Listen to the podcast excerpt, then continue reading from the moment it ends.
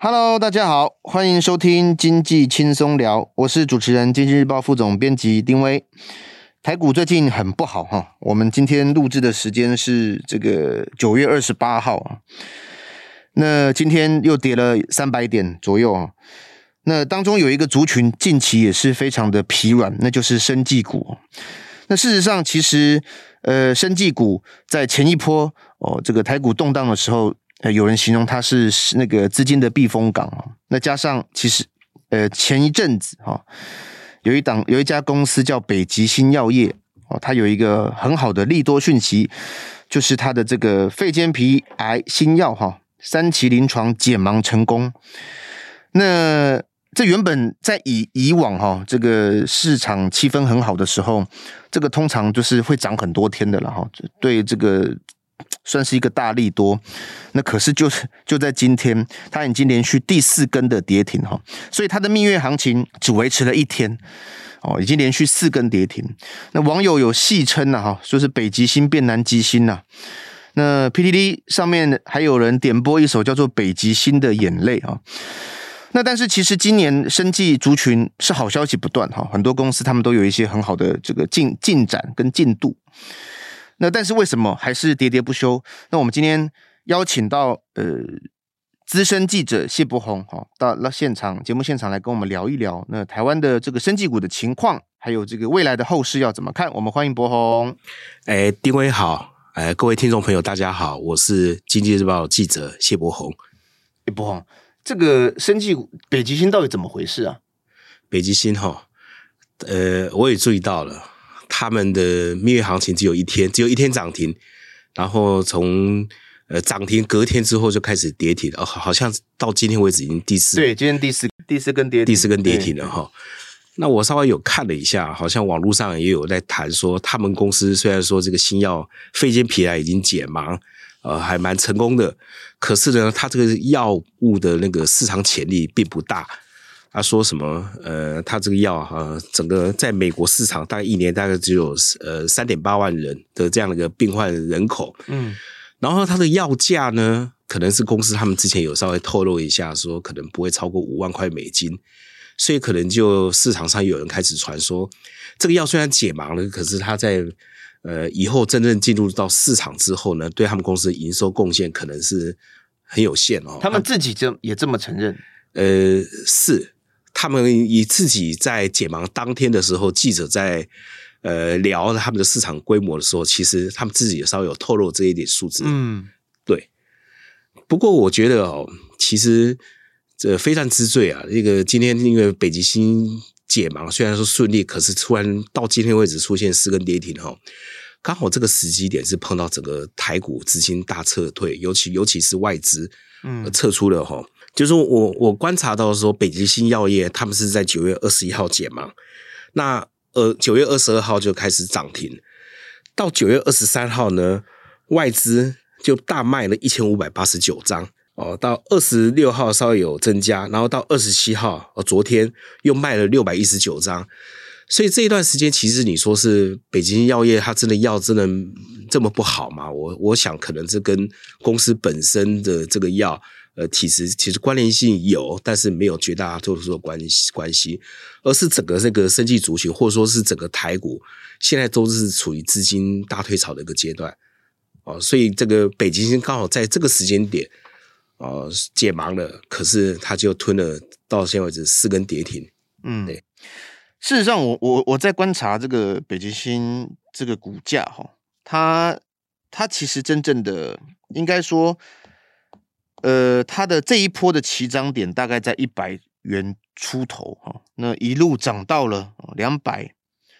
最高就是宣布解盲后的隔天呐、冲到两百三十二。那之后就一路跌嘛，哈，刚刚讲了连续四根的跌停板，现在已经回到了一百四十二元这里哈。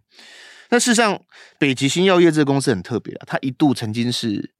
快要不行、快要倒了公司、啊，快要倒了公司。那后来现在这个这个网通的正文的老板是找了一个金主叫陈贤哲哦，科技富豪注资这个公司，把它起死回生的吗？对对对。那你可不可以说说？北极星它原来这个为什么它的它它中间这个转折是什么？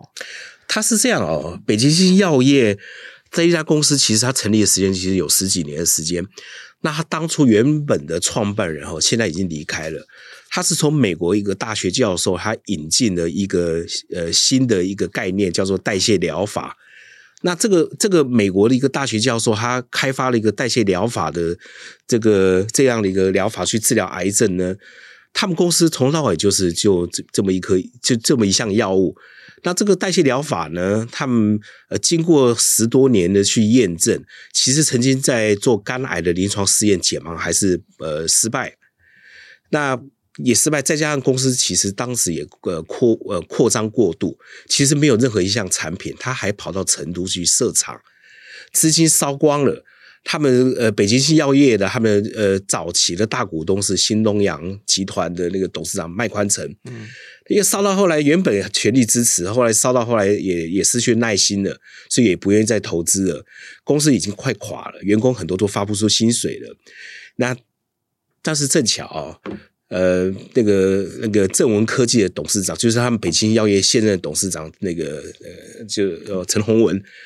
他呢，他加入北京新药业，然后成为他们公司的股东，其实也不算是大股东啦。那他为什么会加入呢？因为刚好北京药业他们所开发这个药物呢，治疗他爸爸的肝癌，诶，有效。其实很多我们台湾其实是一些富豪，他们会对生技产业有一点点兴趣，就是因为他们实际用过，觉得真的是有效。那那个正文科技的的，的董事长哦，就是陈宏文，他也是北京的董事长，嗯、他爸爸刚好就是用了北京药业他们的这个药物去治疗他的肝癌，诶，觉得有效，所以他信心大增。可是陈宏文本身他资金也没有呃非常雄厚。他当这个北京药业已经钱烧光的时候，他怎么办呢？他找到他清华大学的学长，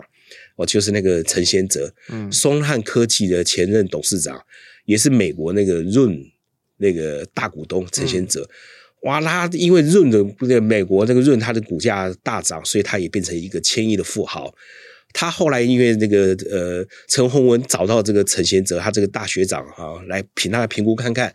那陈先哲觉得说，哎，这个不错啊。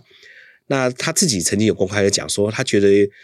看看好这家公司，也是因为陈宏文他自己很有心，所以他认同这个理念。那其实坦白讲，这个他就拿三十亿资金出来投资北京新药业，对陈贤泽本身来讲，这也是九牛一毛。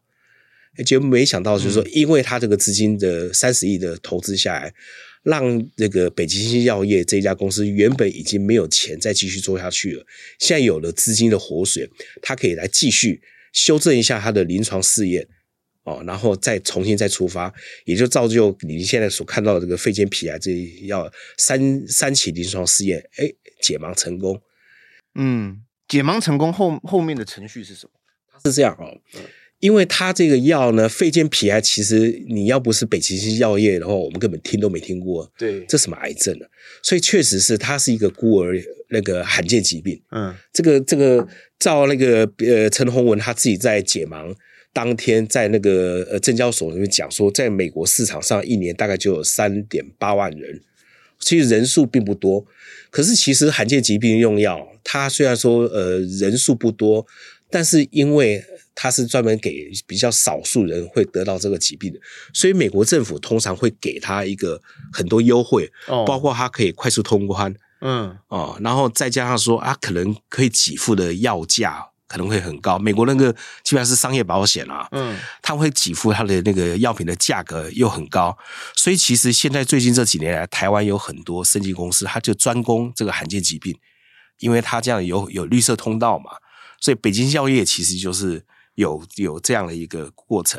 所以依照他们公司的讲法呢，呃，他们现在解盲了，他们预计这资料再整理整理，大概大概明年年初，他就要跟美国 FDA 正式送件呃申请药证，呃，他们所说出来的一个时间点，他是说到明年下半年就可以拿到药证，这个比我所一般所认可认呃认知的时间还要短，嗯，可能也是是因为它这是一个罕见疾病的。的一个关系，所以让他们能可以上市的那个时间流程可以更更快，可以缩短。对对对对对，了解。刚刚博鸿讲了很多，就是有关北极星这个公司的故事了哈。那也提到了说，它这个产品解盲之后，它的流程是怎么样？其实我们在看哈，就是说整个生技业哈，一般而言，它的这个历程是，它应该说台湾生技公司非常非常多，上市柜这样加起来应该一百快两百档应该是有吧？加新贵的话，如果加新贵可能快要三百了哦。对，那公司非常的多哦。那就如我刚刚也提到了，就是说他在八九月的时候曾经有这个族群有一波好的荣景。那事实上其实也不是只有北极星药业，过去两年台湾有蛮多的生技公司。都带来了好消息哈。一般来讲，哎，柏宏，你可不可以跟大家分享一下，说台湾大部分的生计，它都是做些什么样的一个？因为我知道生技可能有从新药开发到这个授权啊，到这个原料药啊、产出啊这种，它的这个整个产业的特性是怎么样？呃，台湾的生技族群其实说起来是相当复杂，嗯、呃，类别非常非常多。那我们有时候会看到有一些财经名嘴，他在批评做新药的，好像都没有营收、没有获利，嗯，所以都觉得说这这样的新药研发公司好像华而不实。那这个是他的这一个观点啊。那你就算是你对所谓的新药族群没有兴趣的话，那呃，整个生医族群、生医生技类股里面还是有很多有非常高获利的公司。比如举例来讲，作为眼球概念股。清华光学、金硕，嗯，哇，他们这些公司股那个他们的每年 EPS 都是十几块、二十几块起跳，嗯、因为他们产品都是高毛利啊，然后那个都是消耗品嘛，做隐形眼镜的。啊。那最近这从最近这两年呢，另外有一个族群也崛起了，像大树做连锁药局的、哦、通路，哎，做通路的，现在又也也崛起了，有越来越多像大树、信一。还有新贵有叫那个呃诺贝尔，嗯，啊，那现在也也，而且你会发现到一个现象，今年特别明显哦，就是有很多原本是药厂，甚至有些是科技厂，他们就去并购并购通路，把很多原本未上市柜的这些药局连锁通路，但是已经有一段呃历史的这些公司的时候，他就要并购，就是发觉很特别，就是连科技厂商、连建商，他们都开始并购。统一超，它也是他们原本康氏美就是药妆连锁店，嗯、他们现在也开始要开始要进军这个所谓的处方药的市市场，嗯、所以这个也是这这两年来这个生意族群又新崛起的一个趋势。嗯，其他其他这个生计族群是真的是非常非常多元，有从去年开始政府大力提倡的所谓的 CDMO，嗯，那 CDMO 其实公司也没有很多家啦，因为呃最早开始是台康。生技，他们最早喊出台湾应该要做 CDMO，这是十几年前的事情。可是随着去年开始，政府国发会他大带头去喊说台湾应该要去发展 CDMO，结果你就会发现很多药厂，宝瑞药业、永兴药业。甚至连医疗器材公司，他们也开始都去说，我们开始要去专注做 CDMO。我想这是呃各家公司他们选择一些战略的一些。什么是 CDMO？CDMO CDMO 呃，中文名词叫做委托制造。呃，我 C D D 是 develop 呃发展嘛，就是委托开发与制造服务。嗯，其实如果说你用很平常的话来讲，就其实就是代工。嗯，但是他们要 要显得说，哎，这他们其实比较高级哦，不不只是纯粹的代工，我是你们委托我来帮忙做开发，你们我委托我们不然来专门做制造。因为制药业那个整个制造流程其实还蛮复杂的，呃，一家做研发的公司，因为台湾也有很多做研发的公司，他们在生产端他没有那个能力，也没有那个资金，嗯，所以他就专门委托专门来做生产制造的公司来去进行。那专门做生产，那专门做那种开发的这样的公司，我们现在就叫简称叫 CDMO 公司，是不是说像北极星药业，它是做新药开发的？他也可以委托 CDMO 这个公司去帮他做一些药物的开发，意思是这样吗？好像这个刚好你举举例子举到北极星药业后，呃，他正好相反，他本身是做药物开发的，嗯、但是他现在也看到 CDMO 这个题材，所以他们也决定投资，呃，不晓得是我我记得是二十亿还是三十亿，在宜兰他准备要盖厂，嗯，他说他们也要做 CDMO，就是。所以大家都要做这一块，对对对对，是刚好的是正正的话题啊，嗯、政府也支持，所以很多开始都在做 CDMO，嗯，这个也是最近这两年非常热门的一个生意族群。但最原始的，其实台湾早从开开始发展生技的时候，都是从新药开发开始做，对不对？呃，台湾其实哈，我我们台湾真正有所谓的生技股。这个名称大概是两千零二年左右，然后这个时间我没有很记得，因为其实台湾药厂其实本来也有很多家，嗯，中化生达、永信、信辉，嗯，这些都是老牌的药厂，对。但是在两千年以前，他们都不叫生技制药族群，他们其实都是归化工类股。哦，那后来一直到两千零二年左右呢。我印象很深刻，因为我很早就开始呃涉猎到生技股哦。嗯，台湾第一家生技股叫做五鼎生技哦，做那个血糖测试的，现在还好啊，还但是现在比较低调。嗯，后来呢，每当新成立一个呃进入生技类股的公司一起来的时候呢，哇，有很多公司就开始全部都涨停了。那其中里面还有一个指标的公司叫做怀特新药哦，怀特怀特新药是美无华。呃，董事长李成家他创办的一个新药研发公司，嗯、为什么他有点指标呢？因为是台，他是台湾第一家没有任何营收获利，但是我们的柜买中心允许他可以挂牌。嗯，哦，这个这个这样的一个指标性，其实比香港、比新加坡、比中国大陆更早。嗯，那时候也是因为是仿效呃美国纳斯达克市场。让很多没有营收获利的公司，你也可以在资本市场可以挂牌。嗯，不过从呃从那个时候一直到现在，即使到已经经过二十多年了，到台湾其实对这样所谓的新药族群没有营收获利的哦，这个正反两面的评价都有。嗯，有人到现在是还是很反对。啊，有人觉得说，哦，这个是表示台湾资本市场，呃，很活泼。对，啊、呃，不管是民间，连政府的态度有时候松，有时候紧。对，啊、哦，这个这个是很有趣的一个现象。了解。刚刚有有提到，因为举的这个是就是没有营收获利，但是这些公司其实它就是在专注的做新药研发嘛，哈。那我刚刚有提到，就是过去两年，其实我们。蛮多公司都在这个上面有一些进展跟好消息的哈，我我我举我这边同事有整理了一份资料哈，呃，在二零二一年哈三月，合一哦，之前很红的合一哈，那他们的这个糖尿病的足部伤口哦溃疡新药啊，就是获得这个上市啊，其实在那一年是蛮大的一个好消息哈。那去年下半年，耀华药哈，他自己也有一个这个叫做治疗日光性的角化症啊，这个克日西明软膏啊，也是获得了这个呃上市哈。我所谓上市就是说这个这个药品应该是获得的同意啊，通过这个 FDA。那看今年哦，又有这个北极星，所以过去这段期间，其实台湾在新药研发上面。呃，蛮多公司有取得了一个好成绩，哦，你怎么看我们现在这个趋势？因为以前其实我常听到人家讲说，哦，一颗新药研发起来，哇，要可能少短则三五年，长则一颗十年都搞搞不定嘿。但是很多公司还是要做这一块。对，嗯，我这么说好了，台湾说要发展生技产业，已经讲了三十多年，嗯、从李国鼎还在世的时候就说要发展三十多年。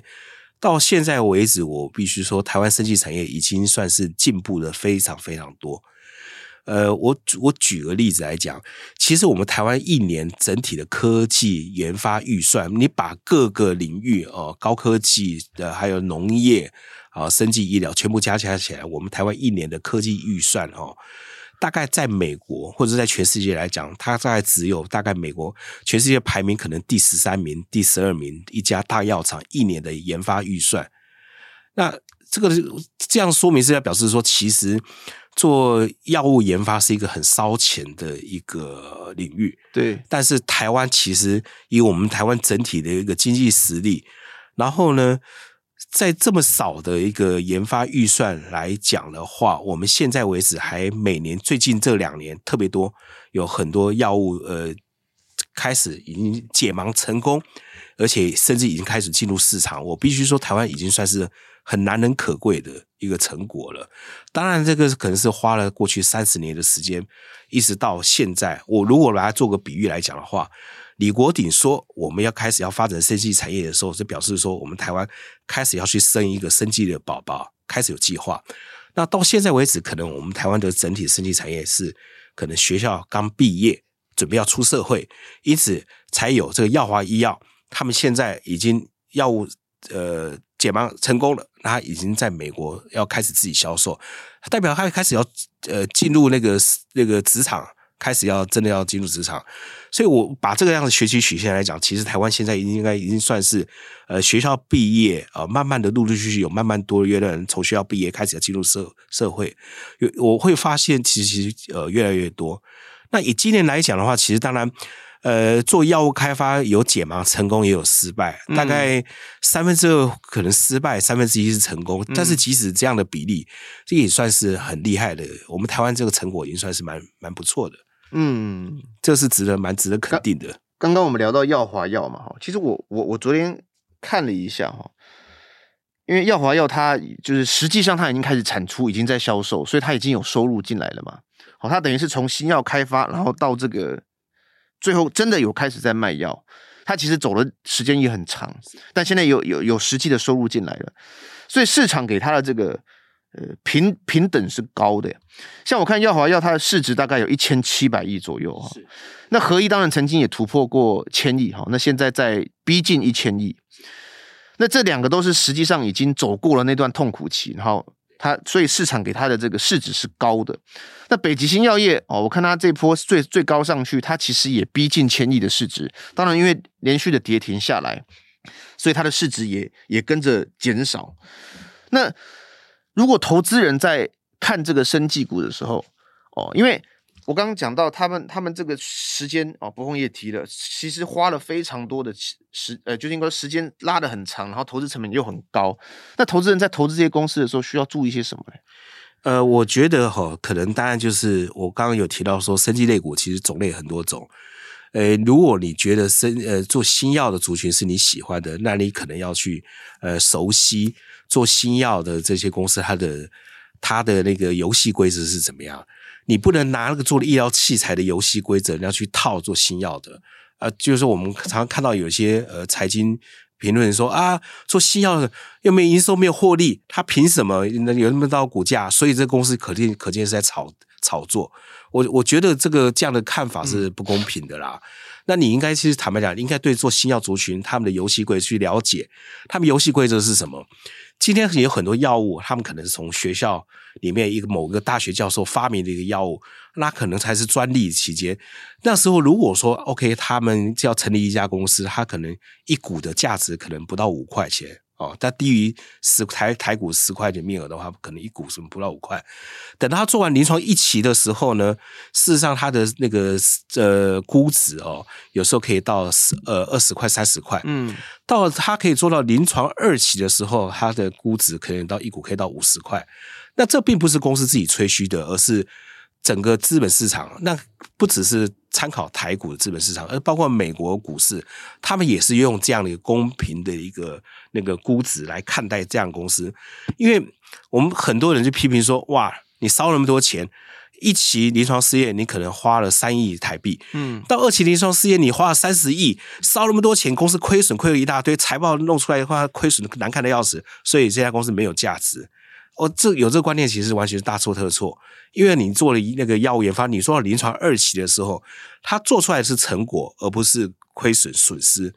那这是这样成果呢？你拿到国际市场上，人家可能会愿意花一亿美金、两亿美金的价值来买。嗯，所以它这个是个价值，而不是说你公司还在亏损，而且你越做越后面，你烧了那个亏损的金额越大。我我觉得这样用用传统产业的那种态度来看新药研发，那个观念上本身可能是有点不是很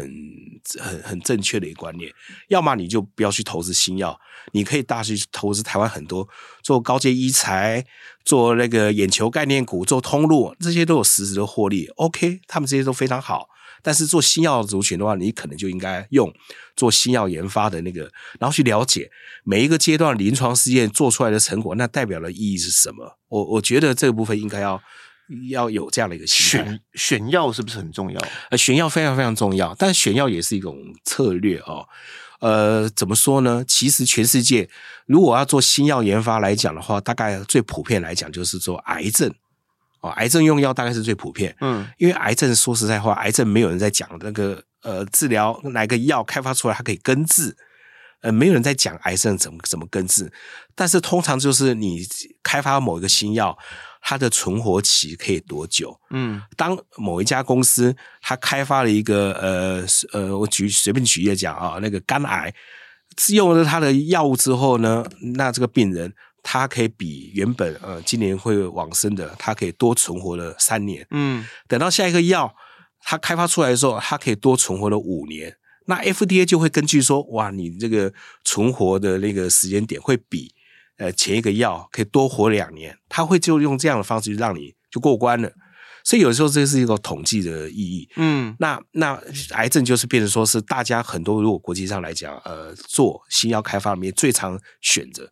那另外一个就是像台湾我刚刚提到的说，那个罕见疾病孤儿药，嗯，因为它可以快速通关嘛，再加上它可以比较获得比较呃没有。保险比较高的给付，所以这个也是呃最近这几年台湾很多呃做新药开发的公司来讲，他们会去选择是做孤儿药，去选择罕见疾病的这个这个市场。但是相对的，就是说，如同刚博峰讲的，你选了这个罕见疾病的药去做开发，对，那它的规模当然也是规模小，就是规模小，规模小，但是速度可能会比较快。对，那你去选那种大家都想要做的那种药，可能市场规模很大。对对。但第一个是你要看你自己的能力够不够。以及你的竞争对手可能也很多，对对对。好，刚刚博宏有提到哈，就是说，你如果假设作为一个投资人，你对生技股有兴趣，那你投资新药公司，你就要必须要了解到它这个选的药啊，以及它的这个发展进程哦，这个是投资的朋友一定要注意的哈。那因为刚刚呃有聊到说。如果其实台湾生技业应还是有很多已经有时机，就所以实际它有营收啊、有获利的公司，其实还是很多。我这边有一张表是给听众朋友做一个说明哈，让你们了解台湾的生技业的营业额，其实从二零一七年，它其实年年在增长哈。它在二零一七的时候，呃，整个产值好，生技业的营业额大概是在不到五千亿哈。那到了二零二一年，其实已经超过了六千亿哦，它的这个幅度，这个曲线是蛮高的哈，就是是一个成长的态势。二零二一六千六百六十五哈，所以呃，就算投资朋友，如果你觉得哦新药这个可能不是很懂，它没有营收获利，你还是想要领股息的这种投资这种方法的话，你当然还是有很多像伯文刚刚讲的这个。通路股啊，哈，或者是医材啊，或者是原料药啊，它已经在有些老药厂哈，他们实际上都有今年的成绩都还不错。但今年也很特别，因为在七月底的时候哦，就是我们刚刚提到一家公司叫合一，它的老板是陆孔明嘛，他自己有一个呃这个呃应该说创投公司哈，这台湾算是很具规模的哈，大型的永续型生技创投公司叫钻石生技。它登陆了新贵，那这个过去我们比较少在这个呃生技族群里面看到这样子的一个公司，因为它是以投资以投资作为目的，就是这个公司营运就是投资哦，它并没有这个实际的生产制造。不过你怎么看这个公司，以及能不能介绍一下这个是什么样的概念？好。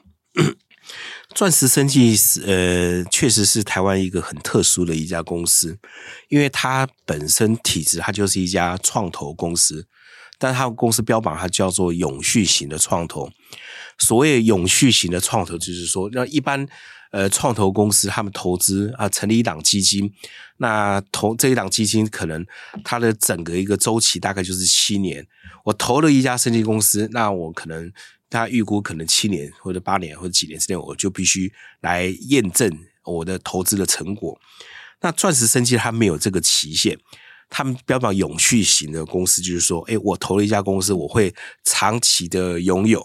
那直到说 OK，他可能到某一个阶段要获利了结，但是他不会给自己定一个期限。那偏偏这样的公司呢，他现在确实在台湾，他想要挂牌。嗯，我们现在想说，他现在上兴柜。那像上市会多少可能我们的主管机关算是给他一个尝试性，那出来看看我们的目前资本市场对这样的公司的接受度如何？那或者说，呃，这在整个我们政府现有的法令来讲的话，接受度如何？因为他这一家公司，它真正的一个门槛可能是在明年，他们想要申请上市，成为一家上市公司，那就看我们的呃证交所呃同不同意。那为什么这个这家公司它会有这样的，大家会有一些特别的呃立眼去看待呢？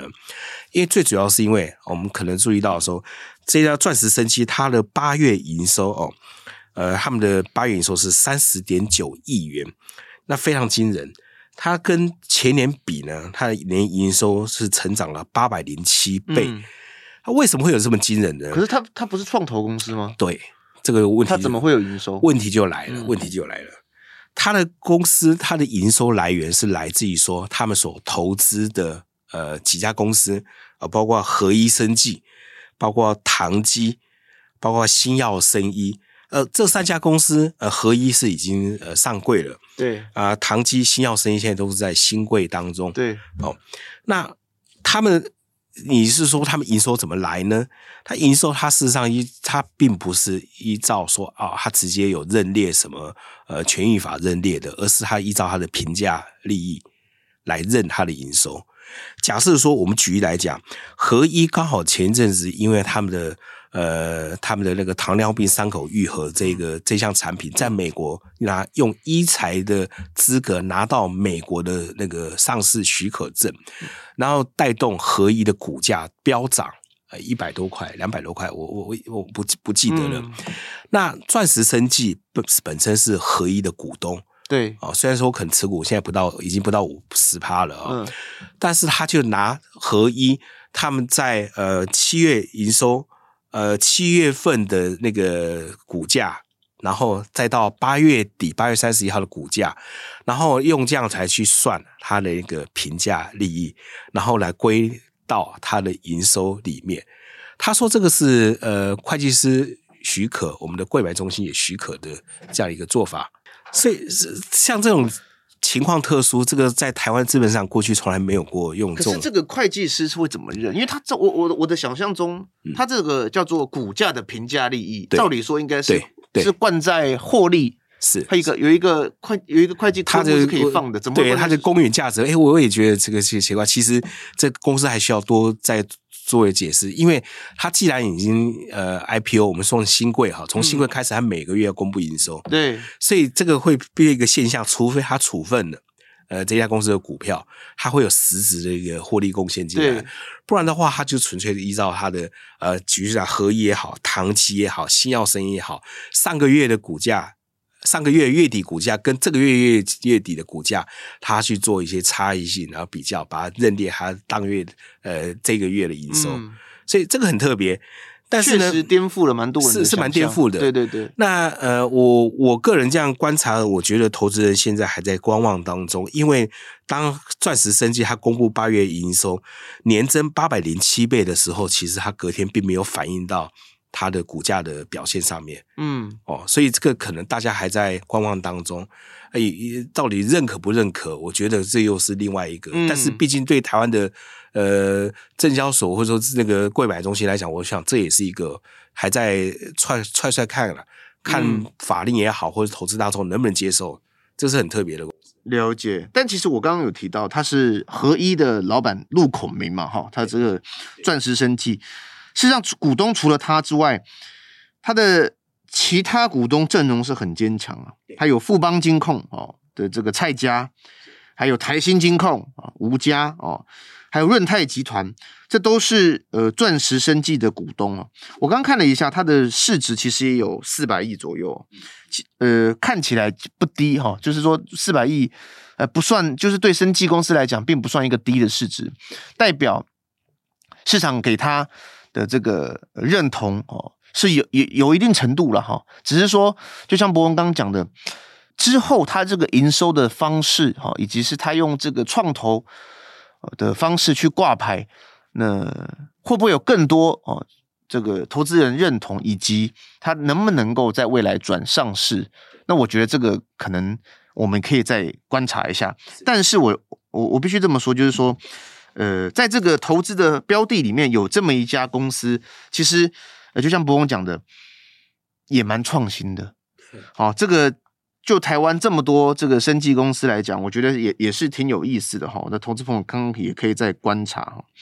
之前有有这个网络上有讨论到一个事情，就是说生技股是不是有所谓的铁粉文化了？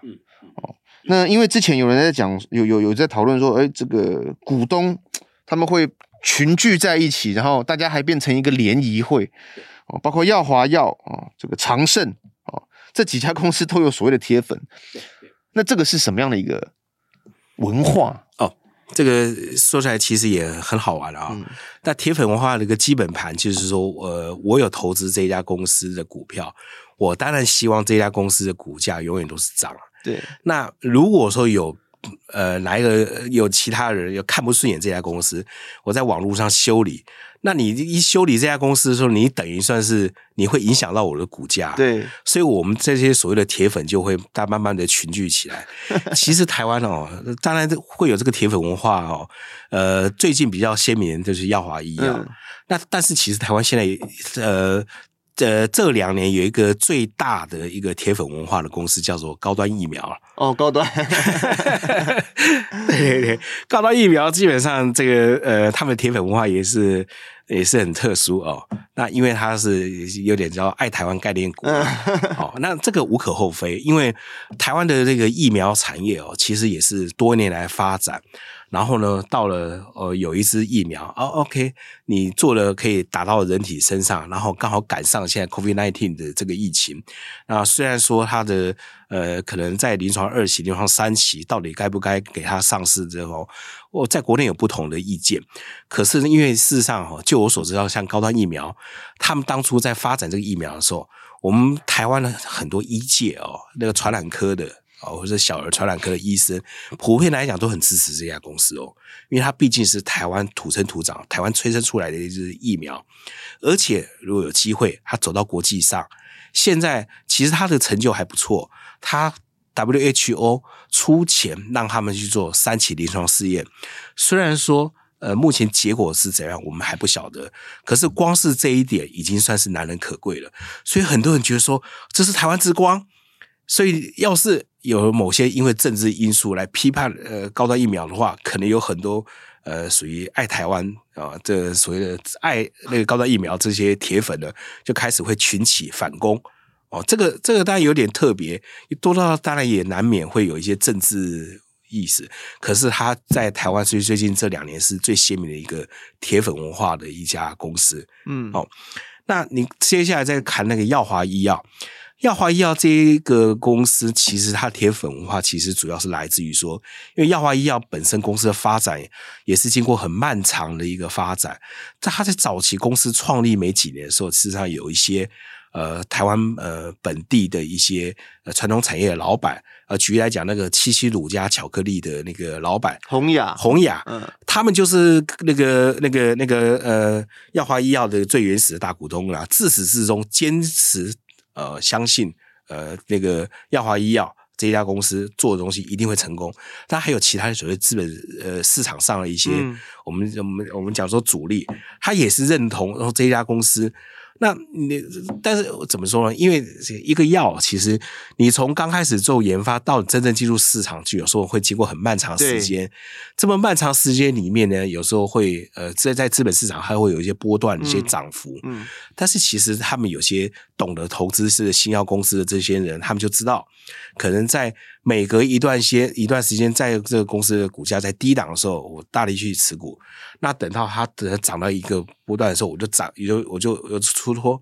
但是等它又回回档的时候，我又继续持股啊。等到它涨了又持脱，因为新药提供提供了这样一个一个机会，这样的一个环境，让很多投资人，台湾本土的投资人，可以在那个资本市场里，针对一家公司，它可能每隔一段时间进进出出来回操作，嗯嗯、久而久之，它就变成一个我长期来说我是仰赖你。能成为呃，让我可以每年来做操作的这样一个一一一个核心的一家公司。嗯、那自从耀华医药，其实它在且它的最近这个这个铁粉文化的形成是怎么样的？其实应该说起来是呃，耀华医药他们在前年的时候，跟他们原本的一家合作伙伴，在瑞士叫 AOP 公司。嗯两个人就杠他们的那些诉讼，诉讼就浮上台面，造成耀华医药它的股价跌到一度到呃七十几块还是怎么样？到现在为止，后来有时候受生计其实就是这么好玩。它虽然有诉讼，股价跌到很惨，而且在台湾还被打入全额交割股，嗯、可是它偏偏在美国市场就拿到药证，哇！结果当初那个时候在很低的价位的时候呢，还是有一些很始终支持他的这些所谓的市场上的投资人，他们就成立一个赖一个群组。然后就开始号召，号召说：“哎，有支持你支持耀华医药的，要加入我们这个群组，嗯，啊，用来专门来对抗可能其他的外资啊，或者是其他投资人、法人股东。但是他们这些基本上是以散户为主，或者说是市场主力为主的投资人，他们就利用这个群组，一个群组没有五千人，嗯，做上限，他就就不断在群里面去吸引，把这些志同道合、认同耀华医药理念的人，就把它聚集在一起。”然后这些，听说他们还会办餐会啊，办餐会。对，我印象中，好像在七月份生计月活动的时候，他们就办了一个餐会，还不止办餐会，还做他们那个耀华医药的专属的帽子啊。所以，所以很有意思。那其他像合一啊，之前股价到两三百块的时候，他们也会有他们的铁粉啊。哦，长盛也是啊。嗯，那长盛它股价，因为长盛。本身是中国医药大学附设医院，他们那个技术衍生出来的技术，嗯、所以有很多支持他们都是来自于医界的。哦，这个真的很有意思，很有意思，很有意思。嗯、这个也是投资朋友可以就是说观察哈，就刚刚博鸿有讲的，这些公司都有他们自己一一群铁粉。那当然他，我觉得博鸿讲了一个很关键，就是说你要支持这个，或是你要认同这个公司发展的一些策略跟理念。那你当然就会对他有信心哈。那我想这个投资朋友，呃，未来在投资生技股，当然现在台股状况大大气氛是不，就是整个气氛是不好的，所以呃，投资前你当然还是要多做点功课啦。那投资圈常常会有一句话，就是危机就是转机嘛。那也许这个时候哦，大家股价都不好的时候，更应该要做点功课，来看看哪一些公司它值得投资，或是它有被低估。哦，那今天我们谢谢博鸿到节目来跟我们呃分享，嗯，生技产业哦，投资哦，新药哦，还有一些近期整个呃趋势，那希望对听众朋友有一些帮助。那如果有兴趣，都可以到呃我们经济日报的网站来阅读文章。那我们博鸿他也写过很多呃跟生技产业相关的报道哈。那希望呃听众朋友可以去看看啊，来读一读。那今天节目就到这里。那喜欢我们节目的，不要忘记给我们五颗星的评价啊！如果有任何想要听的题目，也欢迎在底下节目底下留言或者来信告诉我们。那我们今天就到这里，拜拜，谢谢博豪。好，拜拜，谢谢各位听众。